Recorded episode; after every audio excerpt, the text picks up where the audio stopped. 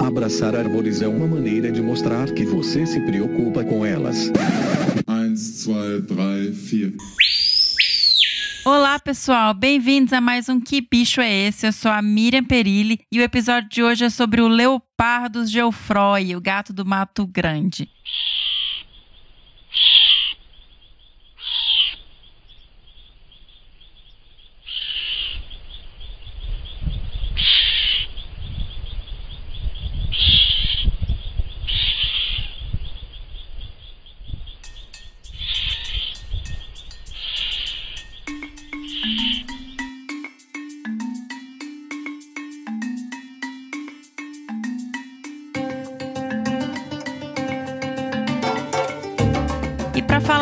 Sobre esse bicho incrível, nós recebemos aqui a professora doutora Flávia Pereira Tirelli. Mas, antes de partir para esse bate-papo, vamos para os e-mails? A gente teve um e-mail dessa vez, o e-mail do Tiago Barros, e ele escreveu: O bicho do episódio de hoje é a Suindara. Errou. Errou feio, errou feio, errou rude. Ah, Tiago.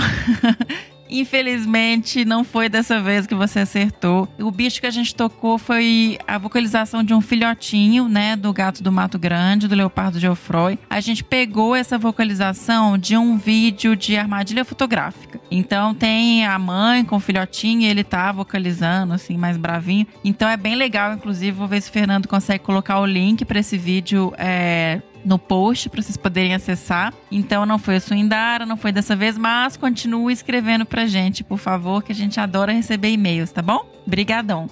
E eu queria também trazer aqui algumas informações importantes. O que bicho é esse agora? Ele tá num, em um feed separado, né? Eu acredito que quem acompanha a gente em redes sociais já tá sabendo disso. Então, com o crescimento desse quadro, com a proporção que a gente tá ganhando, querendo também organizar um pouco mais o conteúdo, a gente separou o que bicho é esse do Desabraçando Árvores. Tá tudo ainda dentro do grande guarda-chuva do Desabraçando. Mas se você quiser acompanhar o que bicho é esse, você não precisa entrar direto lá no Desabraçando Árvores, basta você entrar no feed do Que Bicho é Esse. Então, para que você escute a gente, para você estar tá escutando a gente agora, você tem que ter entrado no Que Bicho é Esse, tá bom? Então, aproveita, assina o feed para poder receber atualizações. Aproveita também para avaliar a gente, dar estrelinha, é, fazer comentários. Esse tipo de é, avaliação e, e retorno dentro da podosfera é ótimo pra gente. Se você, independente de qual agregador de podcast que você assina,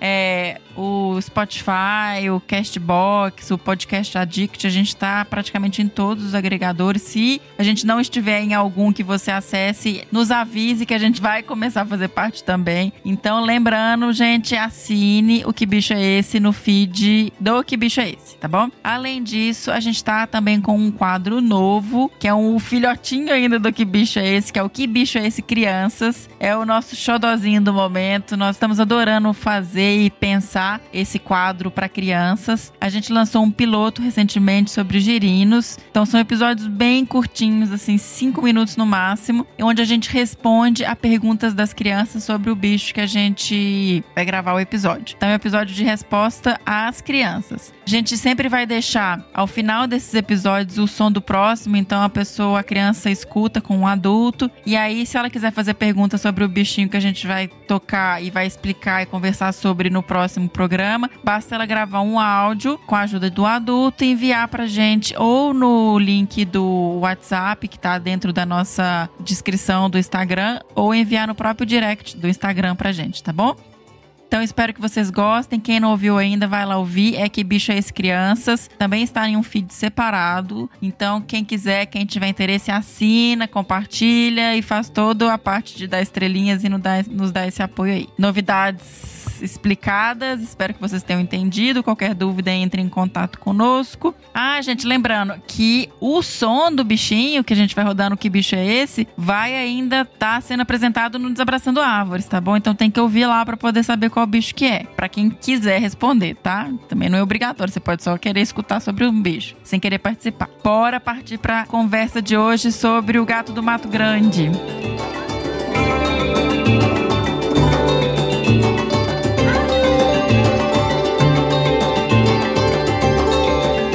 Pouquinho da nossa entrevistada de hoje, da incrível professora doutora Flávia Pereira Tirelli. A Flávia, ela possui graduação em Ciências Biológicas pela Pontifícia Universidade Católica do Rio Grande do Sul, a PUC Rio Grande do Sul, mestrado em Biologia Animal pela Universidade Federal do Rio Grande do Sul, a UFRGS UFRGS, né, que fala, e doutorado em Zoologia pela PUC do Rio Grande do Sul. Ela foi bolsista de Desenvolvimento Tecnológico e Industrial DTI CNPq em 2012, trabalhando com polinizadores nativos para aumento de produção de culturas. Ela fez doutorado com Ecologia de Felídeos do bioma Pampa, orientada pelo professor Dr. Eduardo Weiserick. E durante seu doutorado sanduíche na Universidade de Oxford, junto com o grupo do Wild Crew, ela foi orientada pelo professor Dr. David MacDonald. Atualmente, ela está como pós-doc junto ao Bird and Mammal Evolution Systematic and Ecology Lab da UFRGS, né, Universidade Federal do Rio Grande do Sul, coordenado pela professora doutora Maria João Pereira. Ela possui experiência em ecologia e conservação e o principal foco investigativo é em ecologia e conservação de mamíferos carnívoros, especialmente felídeos. A Flávia é ainda membro do Instituto Pro Carnívoros, do IPC, e assessora de felídeos silvestres do Instituto Curicaca e membro do GAT, do PAN dos Pequenos Felinos. O PAN dos Pequenos Felinos, gente, é, a gente fala muito aqui no podcast dos planos de ação nacionais, né, do SENAP, que é um órgão do ICMBio, né, o Centro Nacional de Pesquisa e Conservação de Mamíferos Carnívoros. Então, esses planos de ação, eles são super importantes para pensar formas de conservação dessas espécies. E ela faz parte do de Pequenos Felinos, que inclusive uma das pessoas que toca esse PAN junto com o pessoal do SENAP, né, junto com o nosso querido agente molder da conservação, o Rogério Cunha de Paula, é o próprio host supremo aqui, Fernando Lima. Então esse foi uma pequena amostra é, do currículo da Flávia, com quem a gente vai conversar agora.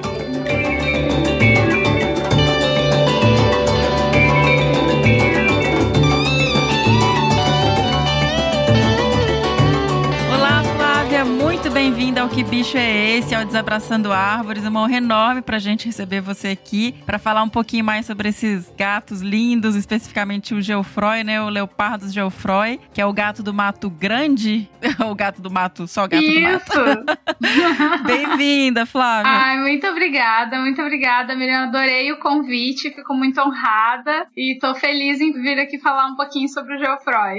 O Geoffroy, Flávia, ele não é um gato com uma distribuição muito grande no Brasil Brasil, então o pessoal não conhece muito, né? Conta pra gente um pouquinho hum. quem que é esse gatinho pintado que vocês claro. têm aí no sul.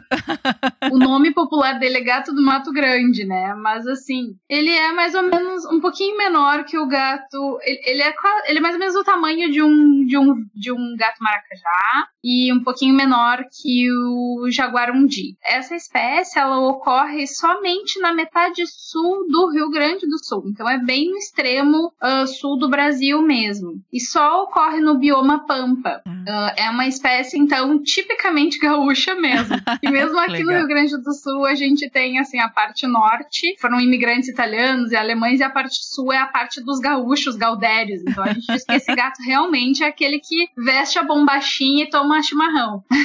Ai, gente, eu escuto falar de gaúcho, eu lembro do Tempo e o Vento. Acho que é um dos melhores livros que eu já li na minha vida. Que nada a ver é com muito tópico, legal. Mas é né? muito bom. Quem puder ler.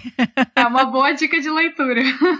Mas, Flávia, quando você comparou os tamanhos dele com o tamanho do jaguarundi e do maracajá, para quem não conhece muito também esses gatos, ele é um pouco maior que um gato doméstico, vamos dizer assim. Isso, ele é um pouquinho maior que um gato doméstico, mas a maioria das vezes eles são mais leves que os gatos domésticos. A gente trabalhou capturando esses gatos na, na natureza, no pampa brasileiro, e o gato que a gente pegou, assim, que era o gato tão gigante, maior, pesava 5 quilos e meio. Só a minha gata dentro de casa aqui, que é a, uma gatinha vira-lata, pesa 6 quilos e meio e ela um, um, quilo a mais que o super gatão Olha só. do mais pesado, né? Então, assim, eles não.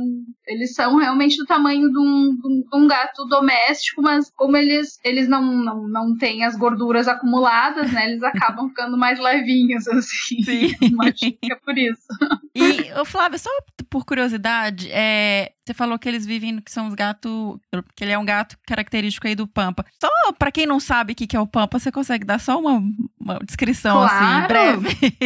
eu não conheço com o Pampa, sou certeza. louca pra conhecer, mas. Só Ai, olha, recomendo, não é? Eu sou nativa ainda do Pampa. Eu sou nasci no Alegrete, que é uma cidade assim bem no meio do Pampa, então eu fico ah, bem orgulhosa assim de falar sobre o Pampa. O Pampa é um bioma muito, eu acho, né, modéstia à parte, muito lindo.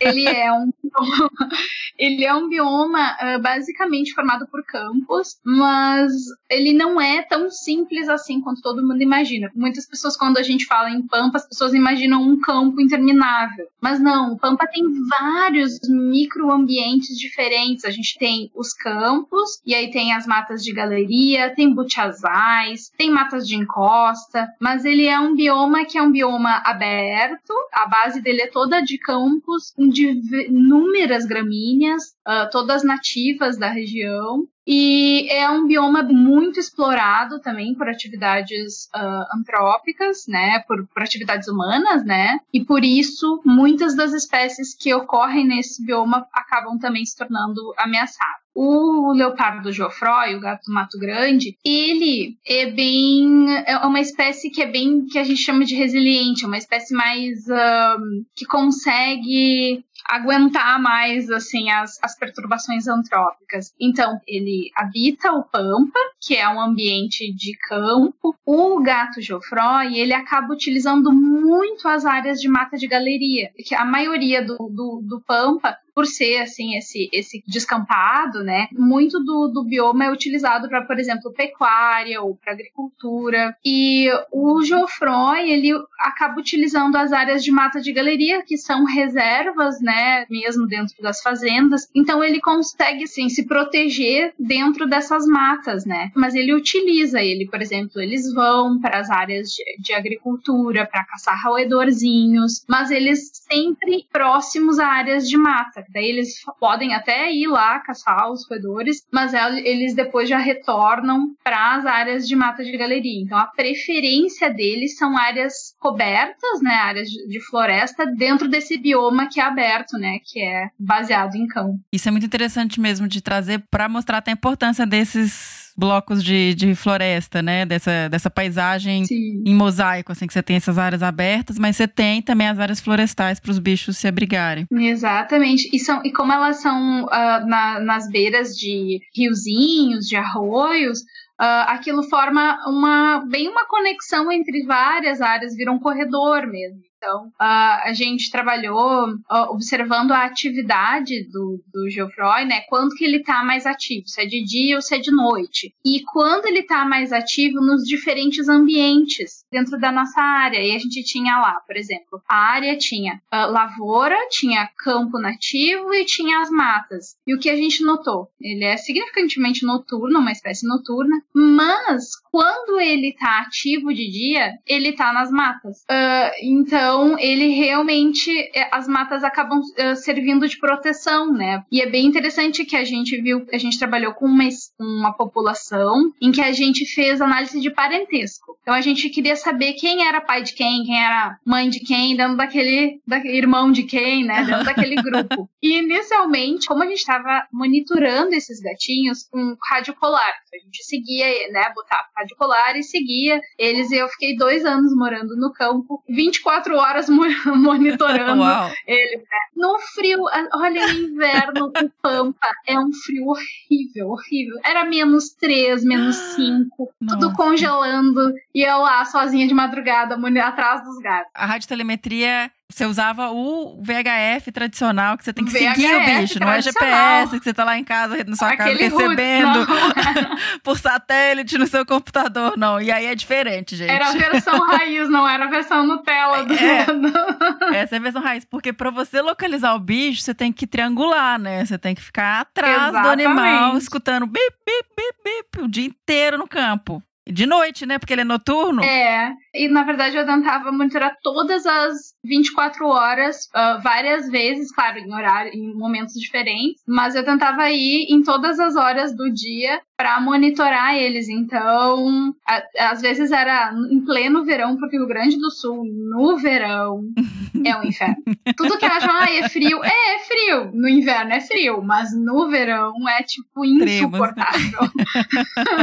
também no sol pino ao meio-dia no, no verão era também sofrido. Mas a gente tava lá, né? Assim, tava Adorando, feliz da vida porque tu tá seguindo o gato, né? E então era bem foi bem interessante a gente ver, a, a, né, conseguir entender sobre as atividades. E aí, como a gente seguia as, os, os indivíduos, como eu seguia os indivíduos e a gente tinha feito análise de parentesco, os resultados das análises de parentesco eu ainda não tinha, eu não tava com eles, mas eu tava monitorando os gatos no campo. Então eu começava a imaginar, ah, essa gatinha, ela, ela tá entrando no território dessa outra, elas devem ser irmãs. Ah, aquele lá, aquele macho permite que esse macho ande, entre, ele sobrepõe os, as, as áreas de vida, devem ser próximos, devem ser irmãos, pai, filho. Em resumo, quando eu recebi o resultado e fiz as análises do parentesco e fui olhar, quase ninguém era parente de ninguém. Sério? Isso, isso naquele momento me deixou assim totalmente decepcionada, né? Eu pensei, tá, e agora? Tipo,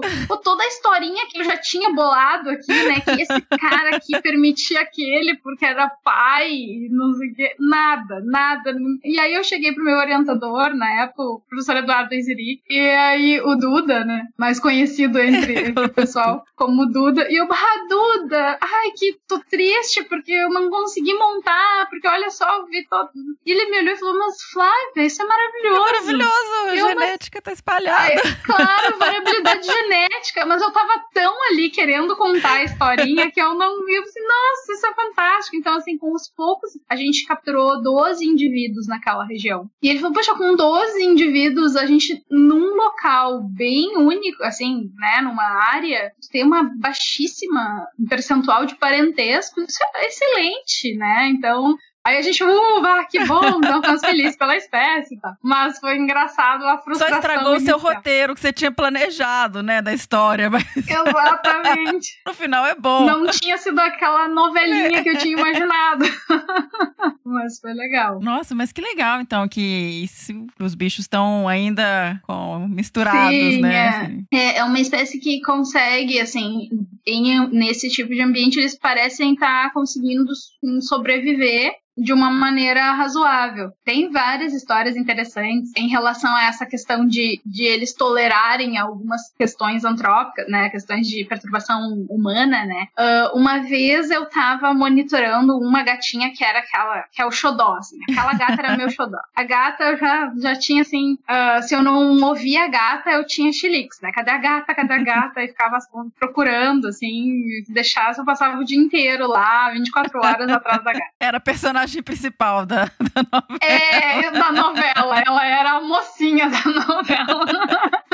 E eu pensei, mas ué, cadê, né? Liguei lá o, o, o receptor e comecei a procurar. E nada dela, e nada dela. Eu pensei, mas tá, bom, estranho. Eu pensei, não, mas eu vou. Aí eu comecei a ir em outros locais, né? Procurando e ligando o som dela. Mas enquanto isso, eu tava próximo de uma área de vida de uma outra gatinha. Eu pensei, ah, eu vou lá só ver como é que ela, a outra tá. E aí eu ainda tava com o canal, porque esses ah, VHF, tu tem os canais, né? Cada gatinho, no meu caso, tinha um canal, né? Que é o canal que é o som que tu escuta. Então eu não tinha trocado de canal pra outra gatinha. Quando eu cheguei lá na- no território, ué, tava o som dessa gata lá. Eu, mas o que? Sim, mas que estranho. Só que nesse, nessa, nesse local tinha um trator ah, colhendo arroz. E aí eu pensei, mas, ué, o que que tá acontecendo com essa gata? Essa gata tá no território da outra. E tem um trator aqui colhendo, né? Aí eu peguei e liguei o, canal da outra. E comecei a ver e eu vi que as duas estavam relativamente próximas. E próximas ao trator. Mais ou menos, não na frente do trator, mas assim, relativamente próximo. E eu pensei, meu Deus, os gatos. Mas eu já queria parar, pedir lá pro homem parar o trator. E já fui desesperada, assim. E daqui a pouco pensei, não, mas só um pouquinho, elas não estão na frente, bem na frente, elas estão meio, parecia, fa fazendo a triangulação, eu notei que elas estavam como se estivesse meio que diagonal ao trator. Eu fui mais próximo e eu achei os locais onde elas estariam. Elas malandra, malandra, nem sei como dizer, mas... Malandramente! De uma maneira malandra. Claro, o trator estava colhendo arroz e as lavouras são puros roedorzinhos, né? Então, o que parecia que estava acontecendo é que os roedores estavam, na, na hora que ele estava colhendo arroz, os roedores estavam saltando e as gatinhas estavam as duas, Olha uma fora, só. totalmente fora do território dela e mandando, fazendo, faturando todos os roedores Gente, que, le- que loucura! então foi incrível. E aí depois o, o trator voltou e elas duas voltaram, cada uma para suas áreas de vida, tudo normal. Mas ali naquele momento, e essas gatas não tinham nenhum parentesco também, tipo, elas estavam num momento de, de caça, as duas, ao mesmo tempo, num local muito próximo uma da outra, e uma, pelo jeito, não tinha assim, não, não tinha uma, um problema, né, de agressividade entre elas, pelo jeito, porque tinha, pelo jeito, comida Recurso. de sobra ali, né, então recurso não faltava, e depois estavam as duas depois de volta nos seus ah, áreas mais núcleos, né, dentro das áreas de vida, que eram de- dentro das matinhas ciliares. De- ah, umas horas depois, cada uma estava no seu canto, descansando já, de barriga cheia, provavelmente, e... change? Mas bem interessante, assim, essa... Não, super essa- interessante, ainda mais que é um trator, né? Barulho e tal. Exatamente, eu fiquei apavorada na hora. Eu pensei, ai, o trator vai passar por cima das gatas, já, pensei, ia tal. Mas não, elas estavam bem faceiras. Você Assim. ia atrapalhar a refeição delas, né? Exatamente, eu ia, eu ia cortar com o barato delas ali. Ô, Flávia, até aproveitando que você está falando desses ratinhos, é, vamos falar um pouquinho da dieta do, do Geoffroy. É Sim. roedores, né? Como você já mencionou. O que Sim, mais que eles, é que eles comem? Até vou dar um spoiler de um estudo Oba, de dieta que a gente adoramos. está fazendo com o Geoffroy mesmo, em toda a distribuição brasileira do Geoffroy. E a gente observou que é a preazinha. Sabe, a, a preá, que é um roedorzinho Uhum. maior, né? Ah, é o principal item alimentar do Geoffroy E preá é grande, estado. né? E, e preá é um bichinho, né, grandinho. Mas é, eles predam de tudo. Assim, a- as presas principais são roedores. Realmente, a base alimentar deles são roedores. Mas eles, eles às vezes se alimentam de presas maiores. Ah, já foi encontrado, por exemplo, ratão do banhado, que é um, um animal grande, gambá. Tem um vídeo que é do Fábio Mazin, que observa eles, ah, os filhotes de Geoffroy, jovenzinhos, ahn, predando filhote de hum, capivara. Sério? Aham, o vídeo é bem. be- va- Vale a pena ver esse vídeo. Ele tá compartilhado lá no Instituto Procamivros, nos, Ah, nos sites do Instagram, é bem, Uhum. bem legal. Mas o mais interessante é que, bom, a base alimentar realmente é mamíferos e basicamente roedores, né? Mas o interessante é que tem uma enorme variedade, em bem menor quantidade, mas de outros ah, grupos, como por exemplo diversas aves, perdizinhas, até aves domésticas, isso, né? Já vai no- na questão dos conflitos, né? Mas vários ah, passeriformes, pa- pica-pau também, e ah, répteis ah, anfíbios. E o incrível é que a gente encontrou agora nesse trabalho também peixe. Sério?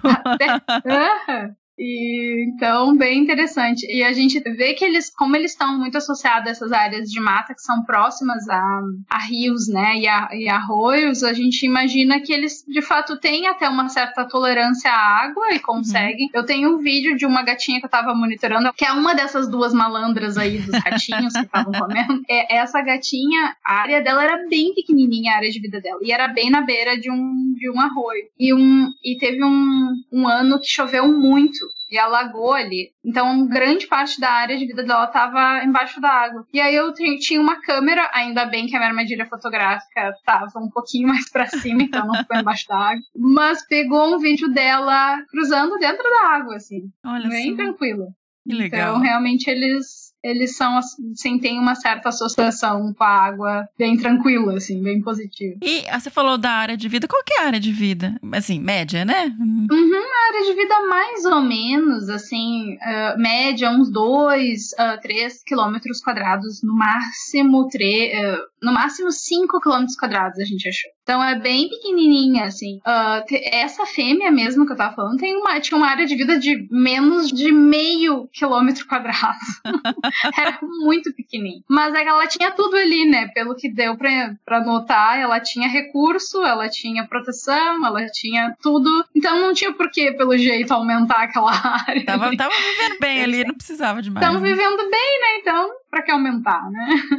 Pensando até em outras espécies de gatinhos, tem algumas espécies de gatos que estão mais ou menos do mesmo tamanho e tem área de vida bem maior, assim, de 17 km quadrados, de 15 km quadrados, e os geofróis, mesmo sendo uma, uma espécie considerada um pouquinho maior que as outras, né, assim, ali junto com, com o maracajá e com o jaguarundi, tem uma área de vida pequenininha. E, e você acha que isso pode estar relacionado com a disponibilidade de comida, Flávia? Eu acho que está relacionado a um, eles serem uma espécie que consegue uh, se adaptar ao ambiente. Com isso, eles conseguem ter mais recursos alimentares que os outros, que, porque eles acabam buscando por outros tipos de recursos, que eles são mais flexíveis, né, nesse sentido, assim. Eu também fiz um levantamento, a gente fez um levantamento de estudos ao longo de toda a distribuição do leopardo Geoffroy, com o tamanho das áreas de vida. Não variava muito, mesmo sendo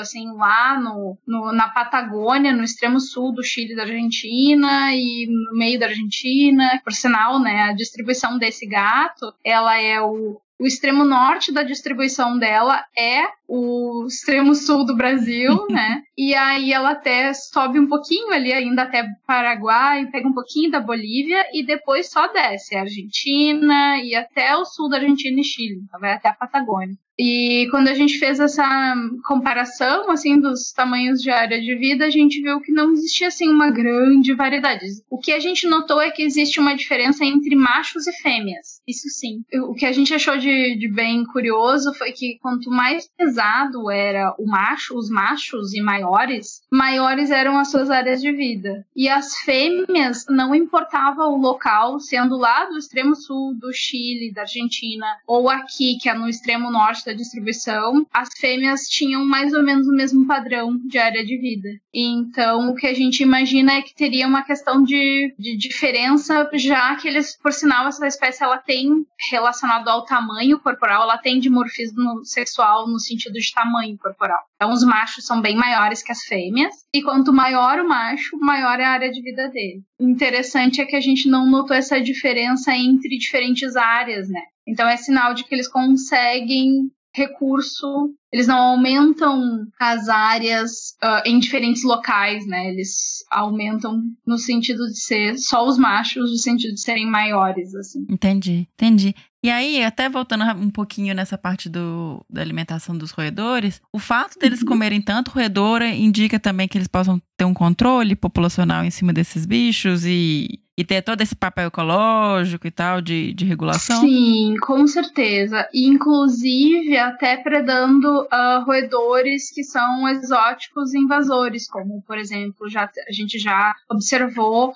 ratazana, né, o rato, entre as presas, e o, e o camundongo. Então são uh, né, espécies que, além de serem, podem se tornar pragas em lavouras e também podem ser vetores de doença, e eles então são predadores de diversas espécies, inclusive dessas. Então, eles têm um papel ecológico muito importante, né, mantendo essas populações de roedores como que se estudam esses animais. Você já mencionou radiotelemetria, já mencionou câmera, né? Fotografa, armadilha fotográfica. Uhum. E uma coisa que eu queria pontuar aqui, que eu acho importante também a gente falar um pouquinho, é que o leopardo Geoffroy, ele é um desses gatos lindos, pintado e tal, que a gente pode considerar fofofauna também, né? no entanto, é um bicho super pouco estudado, igual os outros gatos. Nossos gatos, uhum. os gatos pequenos, os gatos, os nossos brasileiros, eles são muito pouco estudados ainda. Eles ficam Sim. sempre à sombra, assim, um pouco dos grandes gatos, né? Dos que têm um pouco mais de apelo. Conta um pouquinho pra gente como que estuda, como é que tá hoje é, conhecimento sobre esses animais, assim, como que, que isso está evoluindo dentro da ciência? Esses gatinhos, o, o Geoffroy, uh, em relação a estudos, por exemplo, uh, ecológicos e né, populacionais, que a gente vai a campo, assim, o primeiro estudo foi realmente uh, voltado assim para campo, foi o que eu fiz do meu,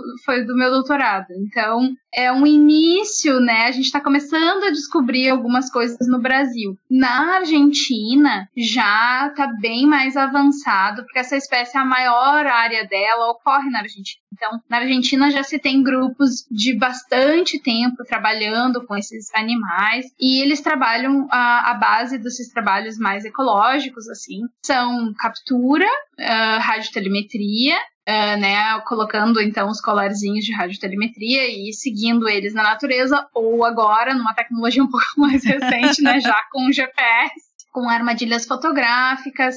A gente aqui no, no Brasil, a gente ainda está começando a engatinhar, na verdade, bem diferente da Argentina e em alguns locais do Chile. A gente está começando a engatinhar com os estudos do Geoffroy. Então, o meu doutorado foi o primeiro, assim, estudo mais ecológico, né, que, que a gente trabalhou em uma população e que a gente fez esse estudo, assim, com capturas. Mas agora já tem o trabalho do Marco Tortato, que foi um outro doutorado, também com a mesma espécie em outra região do Pampa. E agora tem um grupo uh, que está capturando esses indivíduos, que é o pessoal, o, o Fábio Mazin, Felipe Petras e Marina Favarini, que estão fazendo um trabalho também mais ou menos no centro do Pampa. Então, está começando a ter um, uma maior abrangência, mas ainda é muito pequenininha. Os maiores estudos que tem mesmo sobre essa espécie, o que mais se tem estudo no Brasil, ainda mais sobre essa espécie, são estudos moleculares. Aí sim, nesse sentido é uma espécie que é bem estudada, foi estudado principalmente pela pesquisadora Tatiane Trigo e pelo pesquisador Eduardo Iziric, então compreendendo um pouquinho sobre a parte molecular deles. E o interessante é que essa espécie, exatamente porque ela, ela ocorre no, no, no fim do bioma, né, no, é, no limite do bioma pampa, uh, em transição com o bioma Mata Atlântica. Uh, e aí, naquele local onde existe a transição, tem uma espécie, é o gato do mato pequeno, do, que agora é gato do mato pequeno do sul, que é o leopardo dos bútulos.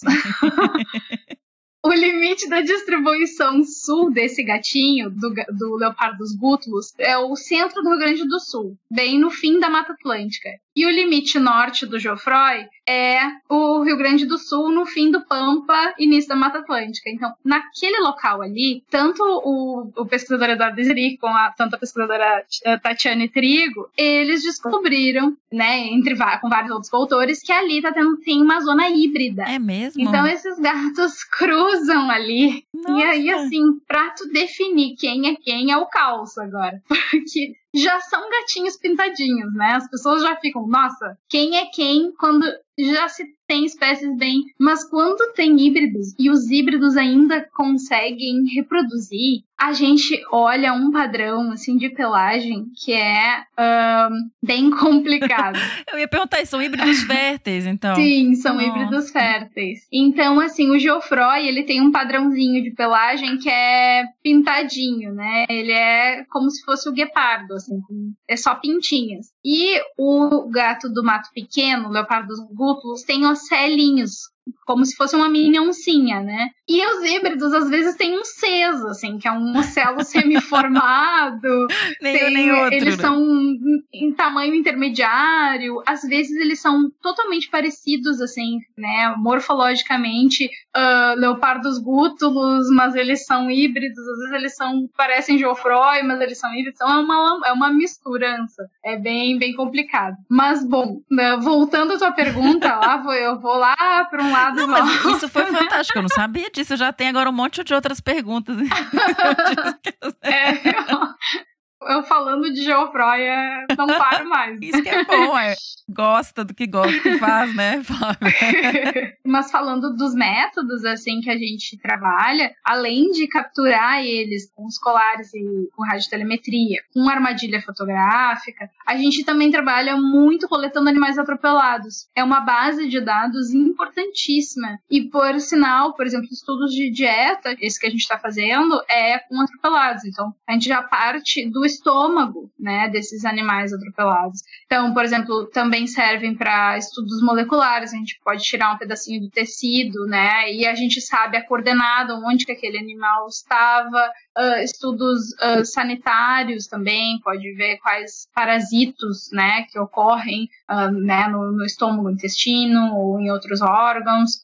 também serve para estudos morfológicos. É uma, uma fonte riquíssima de dados além de, claro, né, ter uma noção de quantos atropelados se tem. E do problema disso também, né, para a população dos bichos. Que é um problemaço. No caso do, do Geoffroy, a gente tem visto que é um problema, uma das ameaças, maiores ameaças para a espécie, pelo menos no Brasil, uh, são os atropelamentos. Quando você fala dos estudos moleculares, é com captura e te coleta sangue, é, tem essa parte que você falou de pegar material, tecido dos atropelados. Vocês mexem com, trabalham, estudam com fezes também? É, dos bichos? De, consegue diferenciar as amostras? Uh, na verdade, uh, os estudos moleculares, tudo que se consegue de dados se, se utiliza, né? Então, assim, as fezes, uh, o DNA às vezes é mais degradado, ele tá mais quebrado, né? Os fragmentos estão menorzinhos, em pedaços menorzinhos, então é um pouquinho mais difícil. Mas se tu tá trabalhando com uma espécie que é super rara, as fezes são realmente uma fonte fantástica. Mas normalmente os estudos moleculares esses que eu falei uh, anteriormente são estudos que a base de dados são animais atropelados, é, animais que foram mortos em, uh, por fazendeiros e, uh, e, se sabe, né? Aí foi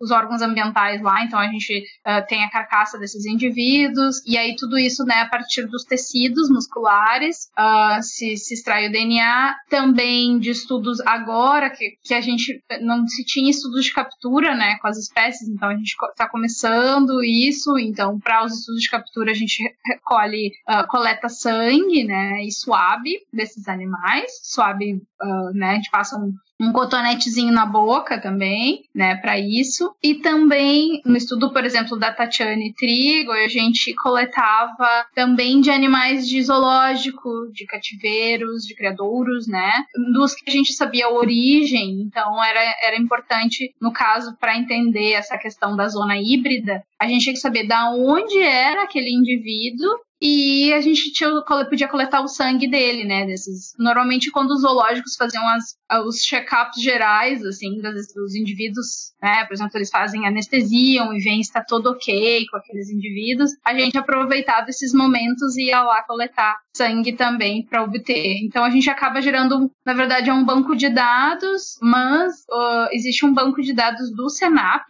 do CMBio, que faz, que já coleta, né, no Brasil inteiro, é, várias amostras e muitas dessas amostras, quando é um estudo dependendo da espécie, vão lá para o genoma, que é o laboratório em que o Eduardo Ezeric trabalha, e aí se fazem então esses, esses estudos moleculares. Mas aqui no Rio Grande do Sul, especificamente com o Geoffroy, foram esses exemplos aí que eu dei, que as fontes de, de amostras. Flávio, a gente comentou essa questão do Geoffroy Freud ser um gato pintadinho, né? E primeiro que assim, uhum. quando a gente fala de armadilha fotográfica, eu, quando os trabalhos todos que eu já fiz e, e, tive que identificar gatos pintados em armadilha fotográfica, eu sempre sofri muito para diferenciar não só a espécie, dependendo da posição do bicho, gente, para quem não, não, não tá conseguindo entender, quando a gente põe a armadilha fotográfica e passa um animal pintado e, por exemplo, pega só um pedacinho de trás, assim, com a cauda, você não sabe qual espécie é aquela, porque você não tem muito bem o padrão dos bichos. É, então, assim, isso para mim já é um desafio identificar, mas eu queria saber outro, porque se as pintas são pequenininhas e bolinhas, como que faz a diferença do padrão? No, em outros episódios aqui, a gente já chegou a mencionar pro pessoal que as malhas do, dos gatos pintados ou da onça, aqueles ocelos, assim, as rosetas, elas têm um padrão diferente para cada indivíduo. Então você consegue saber quem, que bicho é qual, dependendo do, do padrão da pelagem. É como se fosse a digital deles, né? E a mesma coisa funciona para todos os gatos pintados. Agora, qual é o desafio de fazer isso com um gato que é muito pintadinho e que você tem que olhar uma imagem de armadilha fotográfica de um bicho que é noturno? Então, assim, como que você. como que você faz Exatamente. isso? Exatamente. É, uma, é um desafio, assim, ó. Desculpa a palavra, desgraçado. Porque é, é, é, super cansativo. Já é, imagina, uma espécie que é como se fosse, né, os guepardinhos. São todos, são só pintinhos. Então, como ele não tem as manchas, aí uh, a gente não vê aqueles desenhos padrões que às vezes a gente encontra, por exemplo, em onça. Ah, é a onça flor. Aí tu, ah, por que, que é flor? Ah, porque ela tem um desenho de uma flor. Ah, daí tu olha, ah, tá, é mesmo. Aí tu, e o Geoffroy? Bom, o Geoffroy não tem desenho, tu, tu, simplesmente fica assim, o máximo de desenho que a gente vê é tipo, ai, ah, tem tipo como se fosse uma carinha. Aí, tipo assim, são duas pintinhas com várias pintinhas unidas embaixo, que poderia ser um sorrisinho, aí tá, esse aqui poderia ser isso, sabe? Então, uhum. é bem difícil, é bem difícil, é um trabalho de bastante paciência, então, é, e como a gente trabalha com vídeo, uh, devido à qualidade, né, da, da com, com, se a gente bota no modo foto, nas armadilhas fotográficas, a única foto que vai ter vai ser borrada. Então a gente tem que ter, botar, botar no modo vídeo e ficar ter, olhando aqueles várias mini fotinhas, várias fotinhas que tem, né, da, vários frames do vídeo, até a gente ver o padrão. E o que que eu fazia, é, exatamente porque ainda para vídeo e para identificação de a nível individual ainda não tem um programa muito eficiente, o que eu fazia era realmente desenhar. Eu desenhava cada gatinho e cada. Eu tenho um livro de desenhos Ai, que em que eu tinha o desenho do padrão de cada gato. Daí, cada vez que aparecia, eu tentava ver o padrão. Então, é realmente bem difícil. Mas, claro, no, no meu caso, como eu fiquei dois anos trabalhando dentro de uma numa população só e a gente capturou indivíduos, então eu tive uma facilidade, né? Porque eu tinha alguns indivíduos que eu sabia quem eram, porque eles estavam com colar, eu já tinha as fotos deles, as fotos bonitas deles, né? Quando a gente captura, a gente pode, tira a fotinho lá, vê bem o padrãozinho, então a gente sabe quem é quem. A gente já sabia as áreas de vida mais ou menos de cada um. Então, isso me facilitou muito agora. Começar um estudo do zero com armadilhamento fotográfico com Geoffroy é assim, ó, de arrancar os cabelos. Nossa! Falando sobre essa questão da, da população, geneticamente tá legal a população que vocês estavam monitorando, né? Mas vocês conseguiram fazer uma estimativa de, de tamanho populacional? A gente, a gente conseguiu fazer uma estimativa de, de densidade populacional, na verdade. A gente viu que eram uh, cerca de 34 indivíduos a cada 100 quilômetros quadrados, mais ou menos. Isso é, pensando em felinos, assim, como um todo, é uma estimativa bem razoável, assim. Eles parecem estar tá conseguindo sobreviver razoavelmente. Que bom. então... Isso é legal, porque, assim, um dos principais desafios até para fazer estudo de, de para saber se um animal está ameaçado é saber quantos tem, né, na natureza, assim, como é que está uhum. a população. É, e é, como é um bicho pouco estudado, eu imagino que isso devia ser sempre uma grande questão quando vai fazer avaliação Sim. de ameaça dos bichos. É, a gente não tinha, assim, essa informação nesse nível, assim, para o Brasil. Então, agora a gente está com esse dado e agora a gente, com os outros trabalhos que estão sendo feitos por diversos outros pesquisadores em diversas outras áreas, cada vez vai mais melhorando, né? Porque quanto mais áreas a gente tem, uh, mais a gente tem uma noção de, de como a densidade varia, né, nos diferentes ambientes. E a gente pode ter uma noção da quantidade de indivíduos que, que ocorrem, né? Então, isso é muito importante mesmo, é um dado crucial quando a gente pensa em até em definições de status de conservação, né, entre outras questões. Sim. E quais são? Você falou, você mencionou que atropelamento é um problemão, né, para os bichos aí. Sim. Tem uma hora que você comentou uma coisa sobre conflito também, porque eles comem Isto. É, ave doméstica. Tem. Como é que tá a vida dos bichos aí? Os maiores problemas da, dessa espécie são exatamente essas duas esses, essas duas ameaças, né? Que a gente encontra aqui no Brasil, né? Que são os atropelamentos. A gente tem, a gente uh, fez uma estimativa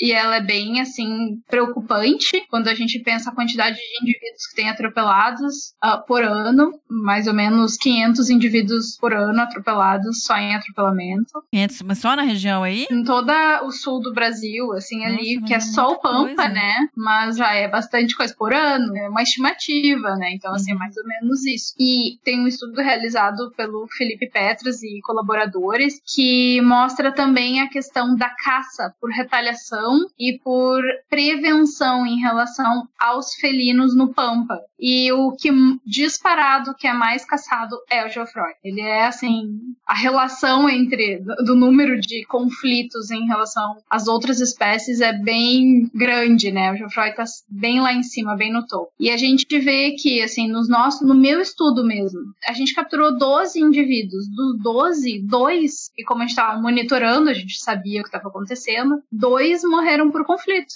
É, um foi morto por um fazendeiro e seus cães, e o outro a gente encontrou, era uma fêmeazinha que estava amamentando. A gente encontrou ela morta no buraquinho de uma árvore. E depois, quando a gente né, levou a carcaça para o laboratório, quando a gente abriu, ela estava todinha derretida. E então. Como assim derretida? O corpo dela, os órgãos não existiam. Tipo, era, um, era como se fosse um líquido. E aí a gente foi atrás de informação sobre isso, e isso seria uma espécie de um envenenamento que tem um padrão que é mais um padrão de veneno de rato uh, para roedores. Então, a gente não sabe, nesse caso aí dessa gatinha, a gente não sabe se foi algo é, pro, uh, proposital, né? Que alguém colocou um veneno e ela. Ou se ela acabou nessa história de ser muito adaptável a ambientes antrópicos e, e, se alimentar de roedores de lavouras, a gente não sabe também se elas não se alimentam de roedores que estão envenenados já por agrotóxicos ou por outros tipos de, de venenos, né, que são venenos, e ela acabou então morrendo por envenenamento, mas a gente não sabe se isso foi proposital ou se foi uma consequência da alimentação dela, né, de, de ter comer se alimentado. um que estava que estava envenenado, exatamente.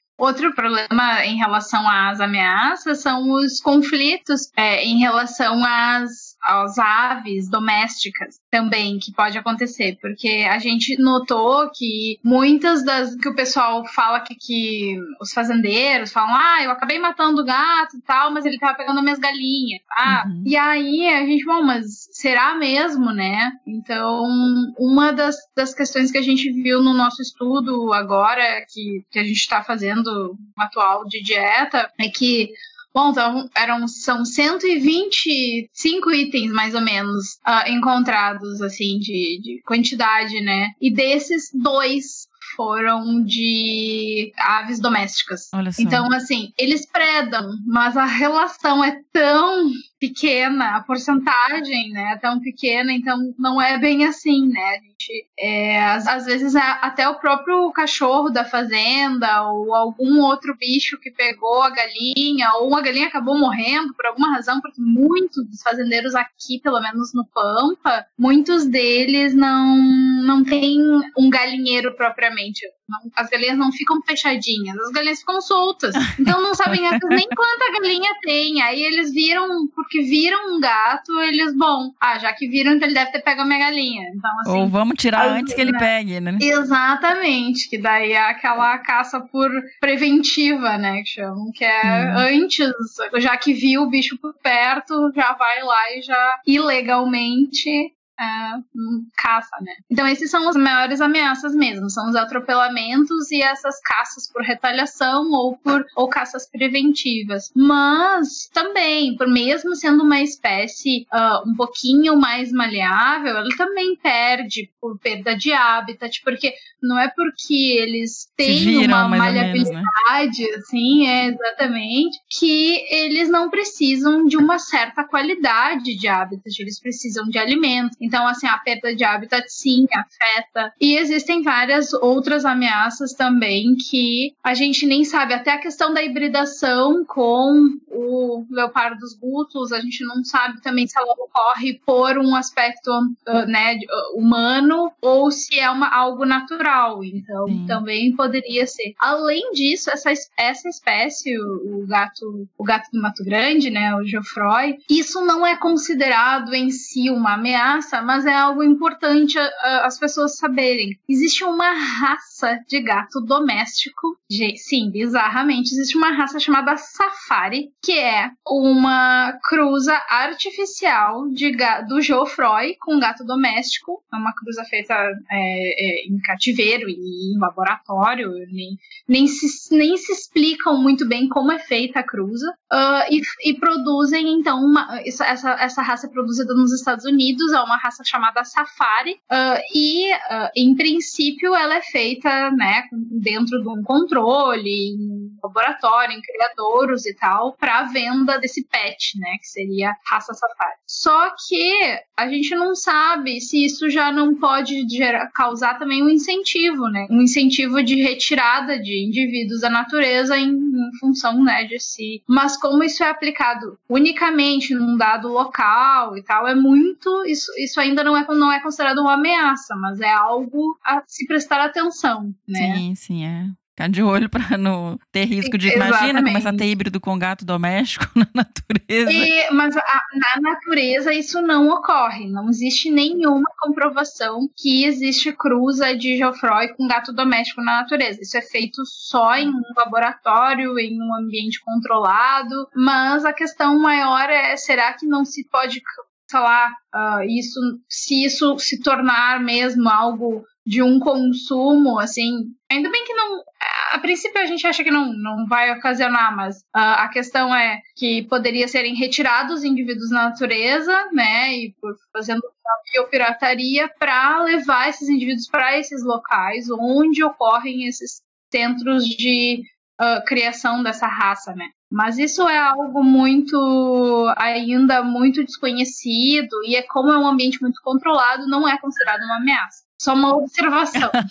não, mas é até uma curiosidade, eu não sabia que, que, que isso Uma existia. curiosidade, é... né? Existe uma raça, né? Ô, Flávia, você tocou num ponto aí. Uh antes um pouquinho, que eu acho muito importante a gente ressaltar. Porque eu acho que quando a gente fala, ah, o bicho é adaptado, ele é mais, tem mais plasticidade, ele aguenta mais o ambiente, às vezes as pessoas acham que ele tá super de boa e vida que segue e não tem problema e não precisa preocupar. Ao falar isso, a gente não tá falando que o bicho não precisa de áreas boas, né? Porque mesmo porque ele pode conseguir viver ali, mas isso não quer dizer que ele não vai ter estresse, que vai ter problemas que vão causar outras questões é, fisiológicas até para ele nesse sentido. Exatamente. Exatamente, exatamente. Ele precisa de um ambiente com uma qualidade mínima para uhum. ele poder sobreviver num dado local. Então, eles até são flexíveis, mas existem limites, assim, né? Eles, uh, e ele não é considerado uma espécie um, ameaçada. Ele, não, ele, no Brasil ele é considerado, perdão, no Brasil ele é considerado ainda como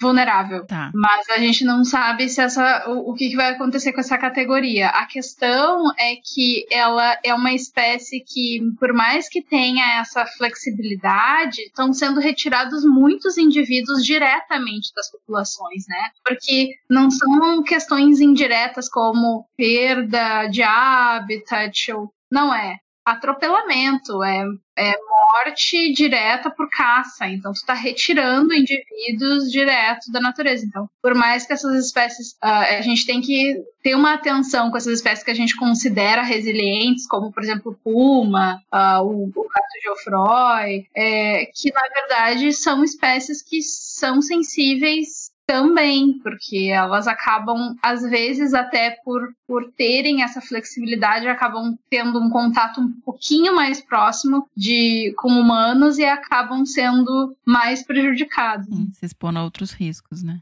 Perfeito. Uhum. E, e, Flávia, esse atropelar, essas questões dos atropelamentos, tem alguma política de tentar mitigar isso? Porque é muito impressionante, assim, os valores são muito altos. Até onde eu saiba, não existe nada, pelo menos assim, de, de governo em função né, disso, mas existem questões pontuais, assim, existem alguns grupos que trabalham com atropelados, e, por exemplo, aqui no, no Rio Grande do Sul tem um grupo perto de uma região quase próxima do Uruguai Perto de um parque, uma reserva bem grande que a gente tem aqui no sul, que é o Taim. E eles fazem, então, na. Como ali é, é uma estrada uma BR que cruza um parque, uma reserva. Então tem inúmeros atropelamentos de inúmeras espécies, mesmo sendo super controlada. Tem, nesse caso, sim, nesse caso tem as câmeras, tem para desacelerar, né? Os, ah, não- é, Redutor de velocidade, não sei. isso, redutor de velocidade. então, tem vários redutores de velocidade e tem esses diversos cuidados e, e- e passagens. Mesmo assim, tem muitos animais atropelados, não só Geoffroy, diversas outras espécies, vários é, jacarés e capivaras. E ali tem alguns grupos ah, de pesquisa que fazem, então, cartazes são bem, são cartazes bem interessantes para a população, assim, de, por exemplo, eles botam e é bem chocante, mas muito é muito bom para sensibilizar a população geral, né? É, só- às vezes são cartazes assim que eles colocam a cara lá, a foto do gatinho bem bonitinho lá, o Geoffroy, todo bonitinho, sentadinho, e ah, um pouquinho depois é uma imagem num, num outdoor, né? Assim, dele morto, atropelado. Então, são imagens bem impactantes, mas que fazem, pelo menos, as pessoas a repensarem um pouquinho, né, sobre. E a gente eh, pretende, a gente gostaria de fazer, né, isso também, ou para outras regiões do Rio Grande do Sul, mas isso ainda está em planos. que bom. Não, mas Vamos fazer, que... fazer, é, exatamente. Ô, Flávia, o vídeo que a gente tirou o som, gente- o som que a gente colocou foi, foi de um vídeo de armadilha fotográfica. O filhote, acho que tinha um filhote que era melânico. Hum, É, como é que funciona o melanismo nesses gatinhos, gente? O gatinho fica todo pretinho. é, é muito legal. Então, essa espécie, ela possui melanismo, né? É uma espécie que ah, o melanismo é nada mais, nada menos que ter mais melanina, né? Então, ah, é bem interessante porque é aquela questão, a gente vê o padrãozinho, muitas No vezes a gente fundo, vê o assim. padrãozinho de fundo, mas eles são pretinhos, né? Então, a ponta do pelinho é preta e o fundo da, a gente vê o padrão de, de pelagem deles. E o interessante do Geoffroy é que às vezes, assim, é bem legal. Tem uma mãe com três filhotes, dois são melânicos e um é pintadinho. Então a mãe e a mãe é pintada, ou a mãe é preta e os filhotinhos são pintados. Lá na nossa área, a gente até estimou, assim, que era cerca de uns. Eu, olha, não quero mentir, mas eu, eu não me lembro se era entre 10 ou 30% dos indivíduos que a gente trabalhou eram melânicos. Mas a gente tinha uma certa proporção interessante, assim, de, de quantos indivíduos eram pretinhos e quantos eram pintadinhos, né? E é interessante porque no Brasil, aqui no Brasil, em diversos vídeos, a gente vê essa relação, tipo, de mãe com mãe pintada com filhotinho preto, ou o contrário, né? Uhum. Ah, mas é engraçado que quando a gente conversa com pesquisadores em outros locais da distribuição, eles nunca trabalham, os argentinos que trabalham há muitos e muitos anos, tem locais na Argentina e populações que eles trabalham há 20 anos e nunca encontraram nenhum melânico. Então é bem interessante essa relação. A gente não sabe, né, ah, como ela ocorre, mas ah, existem áreas da distribuição que só tem pintados, existem áreas que têm pintados e melânicos. Isso, na verdade, ocorre com outras espécies de felinos. Por exemplo, a própria onça pintada. Uhum. A onça pintada na Amazônia e na Mata Atlântica, ela tem, né, a pintada e a preta. E no Pantanal, a gente nunca se encontrou melânica, né? Então, o que será que acontece? Isso são normalmente questões resolvidas Com pelo genética. grupo do do Izurite. que adoram trabalhar com melanismo e tal. E já sei alguns, que, de- alguns estudos que vão sair aí. Ai, que legal. ah, o spoiler, né? Bom. E até os estu- estudos de Geoffroy com melanismo tem também da- nos trabalhos, mas são bem estudos ah, voltados bem para a questão molecular, quais os genes, né, que, que geram melanismo. Ah, vale a pena dar uma conferida lá no- nos estudos do grupo do, do Duda. Eu trabalhei muito tempo no Pantanal, né? A gente tinha um monte de armadilha fotográfica, de registro. Nunca. Eu ficava, ah, eu queria tanto ver um. Nunca. Sim, é, né? É bem. E é uma coisa que a gente não sabe se não foi, se foi, se isso é uma questão de que o gene não chegou É, lá, não chegou assim. É. lá, ou se é algo que é é uma mutação que aconteceu só em alguns pontos Uhum. e aí não temos lá, ou, ou os indivíduos melânicos que teriam lá não têm sucesso por alguma razão. né, assim, que poderiam, que poderia prejudicar eles, realmente não sei o que acontece. É, vamos Mas é aguardar. algo bem, bem legal de se estudar, É. eu acho. Incentivo. Exatamente aí. Tem uma- mais uma área aí com perguntas, né? Ô, Flávio, encaminhando agora até um pouco mais para o nosso encerramento, existe um plano de ação dos pequenos felinos, né? Inclusive o Fernando, ele é um dos que está ajudando a tocar isso. É, Uhum. E dentro disso, dentro do que você vem desenvolvendo aí, eu acho que assim. Ainda bem que tem você estudando os bichos aí no, no Pampa, uma das pessoas, né? Você mencionou que tem mais algumas pessoas também, Uhum. e os bichos que privilégio ter é, esses dados frescos agora sobre essa espécie. Qual que é o próximo passo da pesquisa de vocês aí? O que, que você pensa em, em, em desenvolver? Qual é o principal objetivo agora? Sim. Então, é, realmente o Geoffroy, ele tá na- dentro desse plano de ação. Então, dentro desse plano, eh, que eu também faço parte do, do, do, do- PAN, É do ICMBio, tá, gente? Eu não mencionei, desculpa. Isso, exatamente, é, do, CM do ICMBio, do Senap, né? Aham. E eu acho que é uma.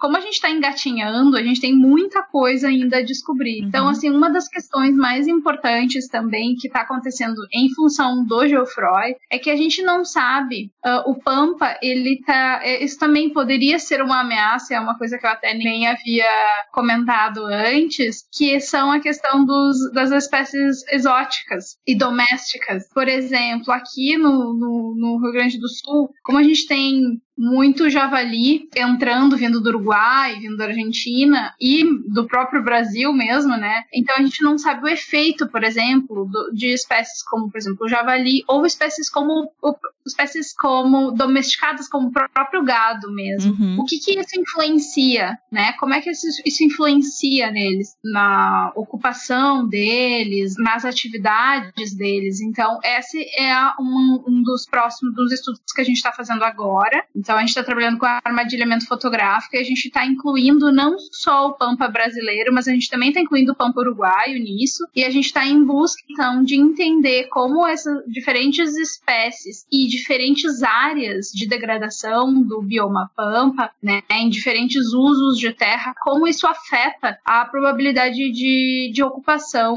da espécie e de detecção dessa espécie. Então, essa é um- uma das nossas próximas frentes e ah, um, um estudo que, tá sendo, que a gente está desenvolvendo também, que é liderado pela Tatiane Trigo e ah, José Reck, é um estudo mais envolvendo questões sanitárias também. Né? O quanto animais, por exemplo, domésticos, se- será que existe uma concorrência entre gatos domésticos e, e os Geoffroy e como se existe, né? A gente sabe que existe ah, condições deles ahm, serem infectados por, por- por patógenos, né? Então, assim, como que isso está acontecendo? Então, já tem estudos sendo realizados aqui também. Então, a Uhum. gente está indo mais ou menos nessa linha que são ações também já implementadas nesse segundo ciclo do PAN dos, dos pequenos felinos. Além de outras ações também que a gente está tentando ah, envolver, mais o envolvimento das pessoas, né? Mostrar os vídeos dos animais para as pessoas terem uma empatia, né? E, e uma das coisas, como o gaúcho é bairrista, né? E todo mundo sabe.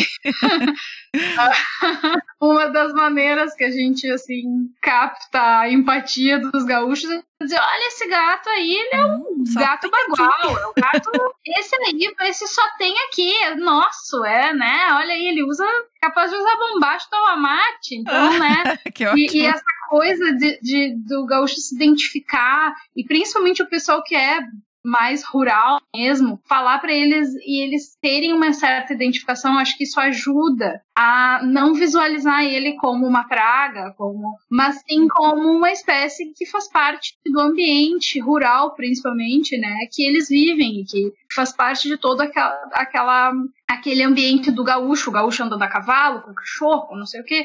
E tem muita prosas, as, as músicas gauchescas falam muito da natureza, falam sobre os, a fauna, a flora do Pampa. Então, assim, a gente tenta também falar um pouquinho isso, assim, olha, gente, faz parte, é um gato gaúcho. É, tá, na identidade, é, né? Tá aí, então, assim, é, né, faz parte. E isso também a gente agora já pode. A gente começou a fazer com um gato que também, que a gente também pode dizer que é gaúcho, que é um recentemente separado, que é o o, o gato palheiro do sul, tá. é, o, o Pardus Munoi, né?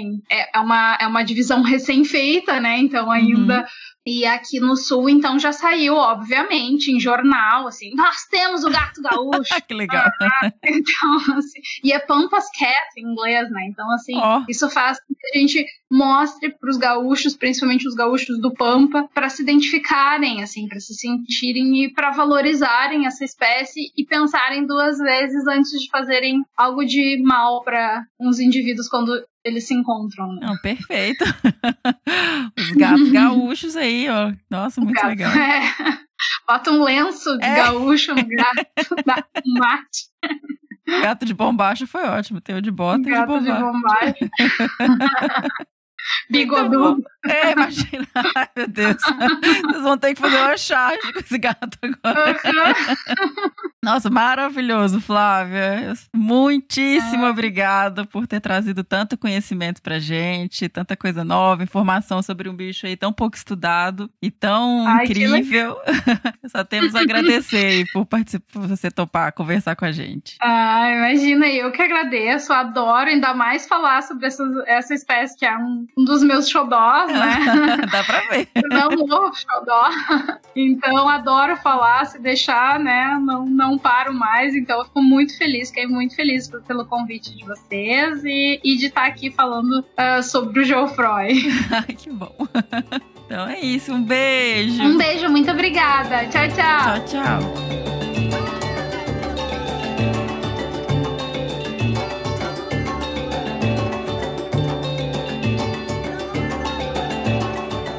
E esse foi o Que Bicho é Esse de hoje, sobre o gato do Mato Grande, episódio super legal. Prazer enorme ter recebido aqui a professora a doutora Flávia Tirelli. Espero que vocês tenham curtido, que tenham gostado. Recadinhos finais. Nos sigam lá nas redes sociais, no Facebook em Desabraçando Árvores Podcast, no Instagram em arroba desabrace e no Twitter também arroba desabrace. E quem puder e tiver condições de nos apoiar para que a gente continue trazendo é, conteúdo, entrevistas com pessoas tão interessantes e continue tocando esse projeto. Pode nos, nos apoiar, nos apadrinhar, né? Doando a partir de um real, por exemplo, na plataforma do Padrim, em www.padrim.com.br barra desabrace. Nós também estamos no Catarse, em www.catarse.me barra desabrace. E quem quiser fazer uma doação pontual, pode fazer pelo PicPay em arroba desabrace. E quem souber ou desconfiar qual o bicho que a gente tocou o som no último episódio. Escreva para bicho@desabrace.com.br e mande pra gente palpites aí quem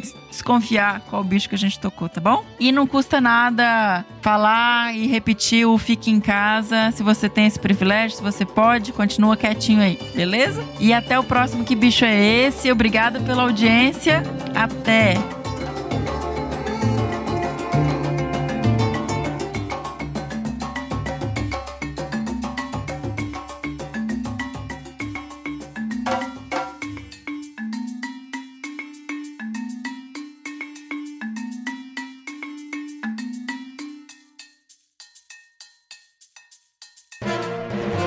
Mais um produto com a edição do Senhor A.